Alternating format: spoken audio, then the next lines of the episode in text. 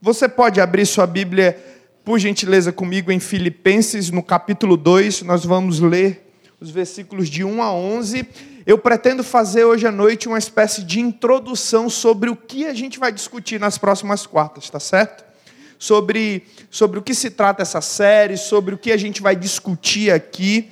Ah, como o nome já diz, nós vamos ter um modelo, nós vamos ter um exemplo, nós vamos olhar para alguém para alguém que tem nome próprio, para Jesus Cristo. Ele sim é o nosso principal modelo, é a nossa referência. Se você olhar para o pastor Márcio, você vai se frustrar. Se você olhar para o pastor Jofre, você vai se frustrar. Se você olhar para a diaconia da igreja, você vai se frustrar. Se você olhar para o seu líder de PG, você vai se frustrar. Se você olhar para mim, você vai se frustrar. Mas se você olhar para Jesus, certamente a sua, a sua, a sua visão sobre a igreja do Senhor vai continuar viva. A sua visão sobre o amor de Deus vai continuar viva. A gente precisa seguir aí o, o, conselho, né, o imperativo de Paulo de mantermos os olhos fitos em Jesus. Tá certo? Então, Filipenses no capítulo 2, a partir do versículo 1, o apóstolo Paulo diz o seguinte: alguma motivação por estar em Cristo? Alguma consolação que vem do amor? Alguma comunhão no Espírito? Alguma compaixão e afeição? Então, completem minha alegria, concordando sinceramente uns com os outros, amando-se mutuamente e trabalhando juntos com a mesma forma de pensar e um só propósito. Não sejam egoístas, nem tentem impressionar ninguém. Sejam humildes e considerem os outros mais importantes que vocês. Não procurem apenas os próprios interesses, mas preocupem-se também com os interesses alheios. Tenham a mesma atitude demonstrada por Jesus Cristo. Embora sendo Deus, não considerou que ser igual a Deus fosse algo a que devesse se apegar. Em vez disso, esvaziou a si mesmo, assumiu a posição de escravo e nasceu como ser humano, quando veio em forma humana. Humilhou-se e foi obediente até a morte e morte de cruz. Por isso, Deus o elevou ao lugar de mais alta honra e lhe deu o um nome que está acima de todos os nomes, para que, ao nome de Jesus, todo joelho se dobre nos céus, na terra e debaixo da terra, e toda língua declare que Jesus Cristo é o Senhor, para a glória de Deus, o Pai. Como ele andou? Com o título da série, você já percebeu que nós vamos usar Jesus como exemplo e analisar a forma como Jesus vivia. E é interessante que existem duas formas para os pedagogos e os psicólogos aí, existem duas formas básicas de aprendizagem, segundo segundo Skinner, que é um autor que eu estudo muito, ele diz que nós aprendemos através da modelagem. O que, que é isso? É quando nós a aprendermos comportamentos sucessivos, próximos daquele que seria o comportamento final. Por exemplo, o comportamento que uma criança tem de andar. Ela primeiro começa a engatinhar, ela começa a ficar em pé segurando nas coisas, depois ela começa a ficar em pé sozinha até que ela começa a dar os primeiros passos. E posteriormente começa a correr e fazer tudo aquilo que uma criança saudável faz essa aprendizagem é por meio de a modelagem. E existe uma outra forma de aprendizagem que é a modelação.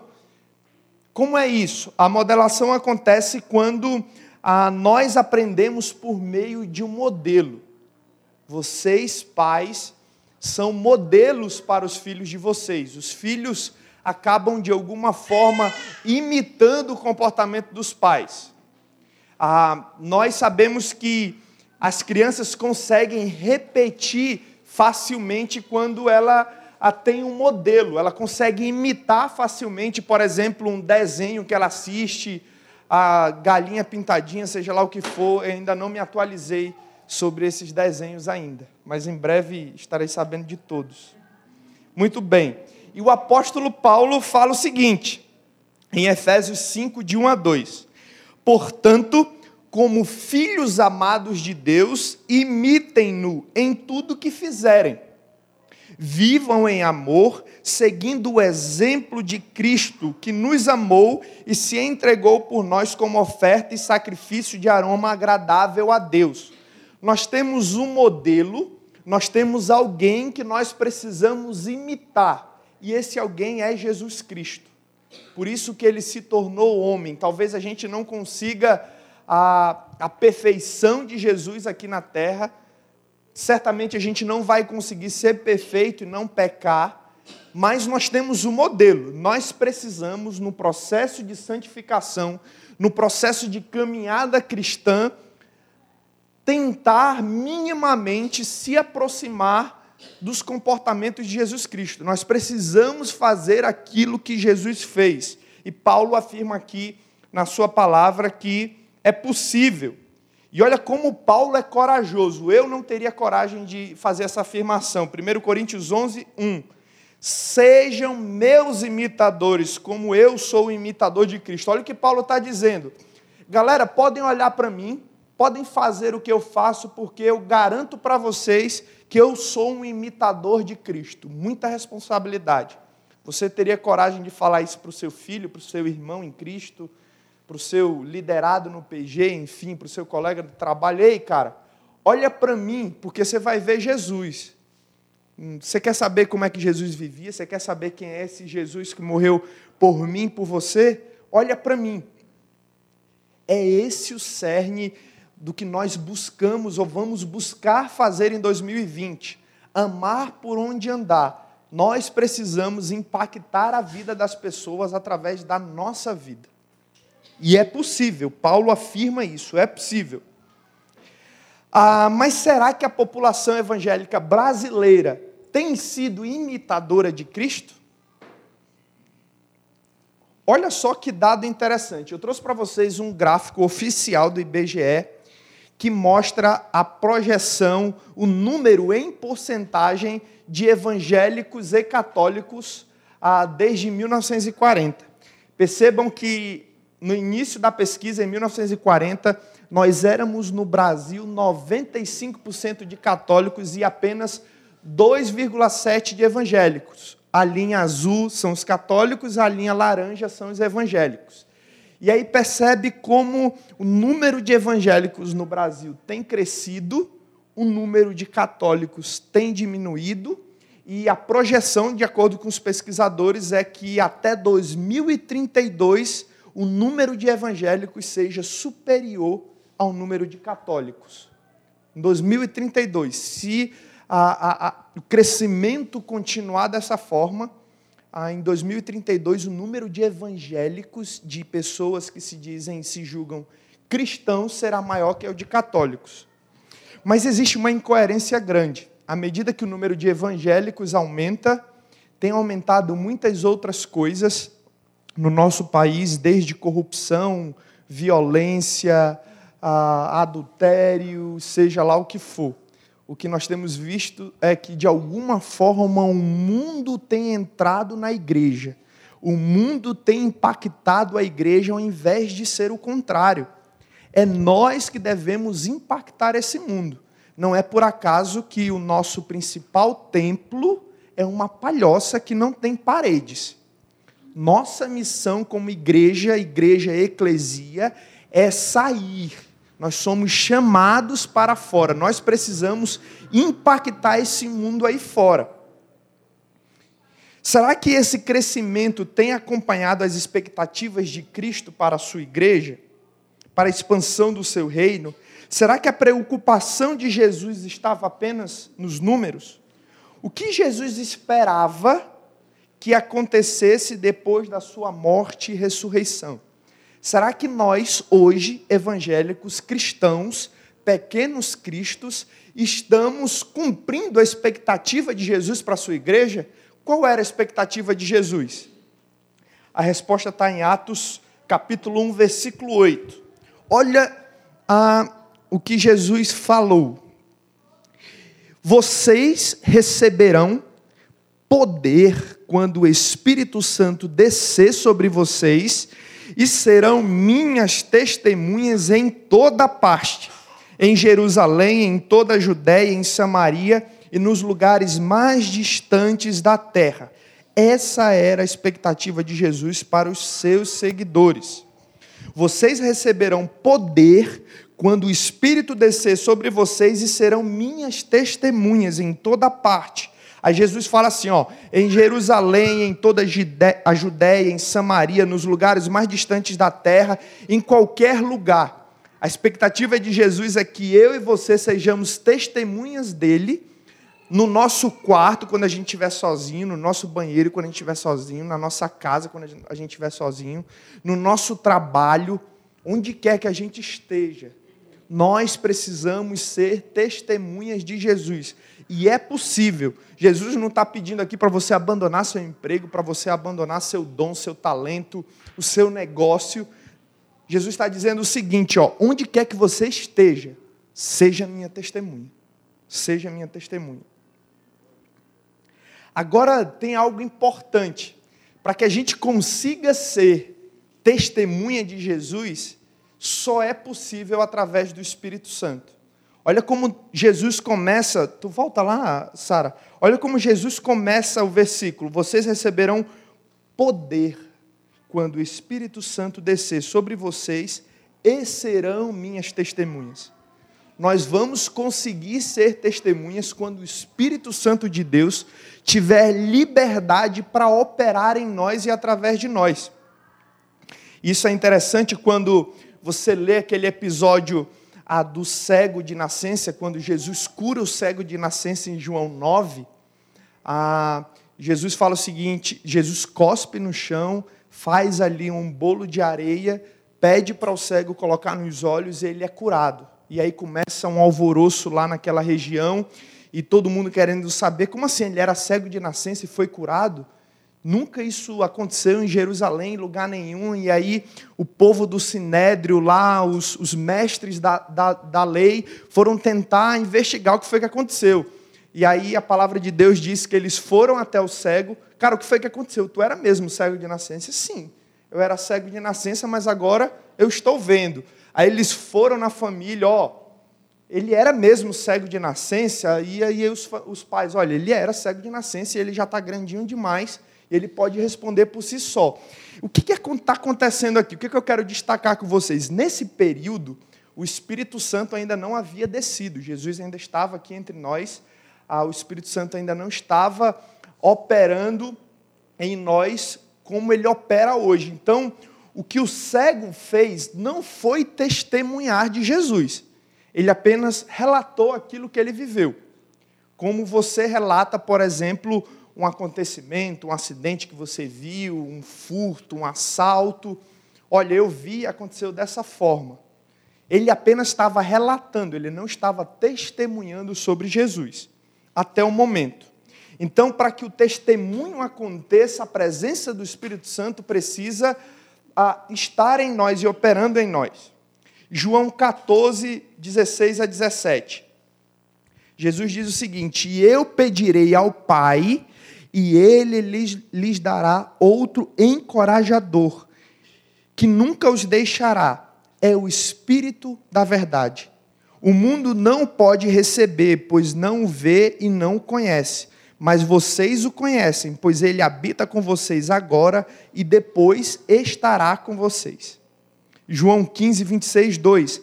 Mas eu enviarei a, vo a vocês o encorajador, outras traduções, consolador, o Espírito da Verdade. Ele virá do Pai e testemunhará a meu respeito. E vocês também devem testemunhar a meu respeito, porque estão comigo desde o início. A palavra encorajador, outras traduções consolador, é a palavra em grego parácletos, que tem também a conotação jurídica de advogado, de defensor, de alguém que defende, de alguém que está ali ajudando, intervindo, consolando. Eu consigo a mostrar para o Joxão o que Jesus fez na minha vida apenas através do Espírito Santo. Se eu não tiver o Espírito Santo, ah, é impossível, eu diria, o Espírito de Deus, o amor de Deus transbordar a ponto de contagiar o Joxão através da minha vida. Tá certo? Continuemos. Então, veja bem, quando a gente fala em testemunho, quando a gente fala em testemunhar sobre Jesus, nós precisamos lembrar que para isso é necessário a presença do Espírito Santo.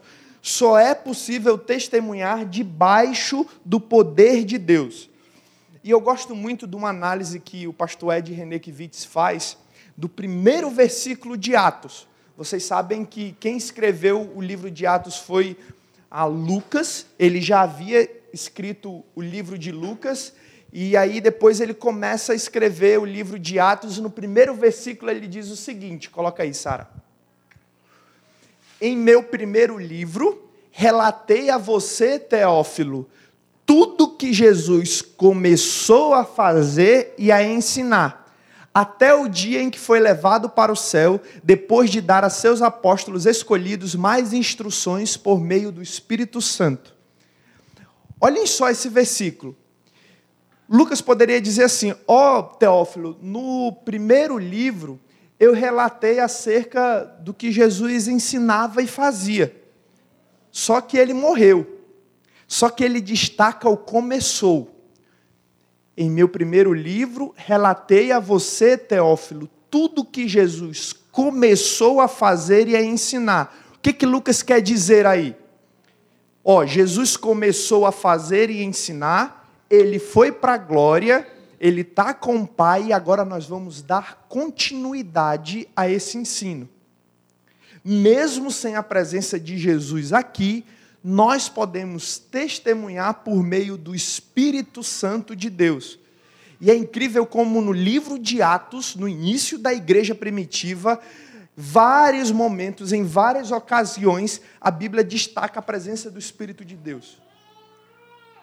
Então, Jesus começou a fazer coisas e a ensinar coisas, e mesmo não estando entre nós, os apóstolos deveriam dar continuidade. É isso que nós precisamos fazer: dar continuidade a esse ensino que Jesus iniciou. A presença do Espírito Santo em nossas vidas é fundamental para que possamos andar como ele andou. E é isso que a os apóstolos faziam muito bem. Eles simplesmente deixavam o Espírito Santo operar na vida deles e através da vida deles. Atos 4, a partir do versículo 7, diz o seguinte: ah, essa ocasião aqui é, é, é quando Pedro e João curam um aleijado, eles curam um paralítico, e aí eles têm uma conversa com alguns, com alguns homens. Mandaram trazer Pedro e João e os interrogaram: Com que poder ou em nome de quem vocês fizeram isso? Aí a Bíblia destaca no versículo 8: Cheio do Espírito Santo, Pedro lhe respondeu: Autoridades e líderes do povo, estamos sendo interrogados hoje porque realizamos uma boa ação em favor de um aleijado. E os senhores querem saber como ele foi curado. Saibam os senhores e todo o povo de Israel que ele foi curado pelo nome de Jesus Cristo Nazareno, a quem os senhores crucificaram, mas a quem Deus ressuscitou dos mortos. Pois é a respeito desse Jesus que se diz: a pedra que vocês, os construtores, rejeitaram, se tornou pedra angular. Versículo 12. Não há salvação em nenhum outro, não há nenhum outro nome debaixo do céu, em toda a humanidade, por meio do qual devamos ser salvos. E no versículo 13: Quando os membros do conselho viram a coragem de Pedro e João, ficaram admirados, pois perceberam que eram homens comuns, como eu e você, sem instrução religiosa formal, reconheceram também que eles haviam estado com Jesus. O que que Pedro e João tinham em especial a ponto de os mestres, os líderes religiosos da época reconhecerem, rapaz, tem algo diferente nesses caras. Eu acho que eles estiveram, eu tenho para mim, como diz o cearense, que eles estiveram com Jesus. Será que eu e você estamos exalando Jesus nas, nossas atitudes, nos nossos comportamentos? Será que eu e você estamos de alguma forma compartilhando o amor de Jesus para as pessoas, a ponto de as pessoas perceberem e reconhecerem que nós somos crentes em Cristo Jesus, somos da Ibava nós somos aquele crente 007, que ninguém sabe que eu sou crente, você só coloca que é crente, que é evangélico quando vai preencher a, a ficha do Bolsa Escola ou, sei lá, a ficha de, de, do crediário do Renan, como é. Nós precisamos compartilhar para as pessoas ativamente todos os dias. A gente precisa exalar o amor de Jesus, a gente precisa transpirar o amor de Jesus, a gente precisa, de alguma maneira, mostrar para as pessoas que nós somos crentes, crentes em Cristo Jesus e da Ibava. Nossa igreja precisa ser relevante, não porque nós precisamos ser reconhecidos e exaltados, mas pura e simplesmente porque essa é a nossa missão como igreja. Vocês estão percebendo o quanto isso é sério? O número de evangélicos tem crescido no Brasil, mas eu acho que não é proporcional ao número de evangélicos que estão cumprindo a missão deles como embaixadores de Cristo, como servos de Cristo. Muitas igrejas, a cada esquina tem uma igreja. Na entrada de Fortaleza, quando eu vou de dia, é incrível ali, pastor Jofre, na, na, na BR-222, ali no, na entrada, da Bezerra de Menezes e tal, quantidade de igreja. No bairro do Vini nem se fala, assim, essa boia é só que tem igreja, igreja, igreja, em todo canto tem igreja. Mas será que todas essas igrejas juntas estão conseguindo cumprir o propósito delas como igreja? Será que o principal, que é testemunhar do amor de Jesus, está acontecendo? A Janaína não gosta muito quando eu fico, quando eu fico batendo nessa tecla, mas eu, eu, eu tenho que dizer, né? Assim, será que a, as igrejas não estão cheias de pessoas querendo receber alguma coisa de Deus apenas? Será que as igrejas não estão cheias de pessoas que querem receber a bênção de Deus, que querem escutar a palavra, o que Deus quer dizer comigo essa noite? Sim, meu irmão, e aí? E a hora de carregar a cruz? Qual é o momento que eu e você precisamos carregar o fardo, fazer aquilo que, que Jesus nos pediu, nos ordenou?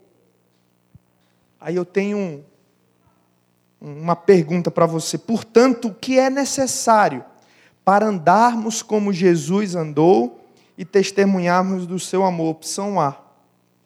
Desenvoltura e uma boa oratória? Será que isso é necessário para que a gente consiga testemunhar do amor de Jesus? Ouvir o chamado de Deus para ser missionário ou ministro do Evangelho? Você precisa ter mestrado em ciências da religião e doutorado em teologia para testemunhar do amor de Jesus? Você precisa deixar de pecar? Ou a opção é: você precisa da presença e da ação do Espírito Santo na sua vida? É só isso que você precisa, meu irmão. Só isso.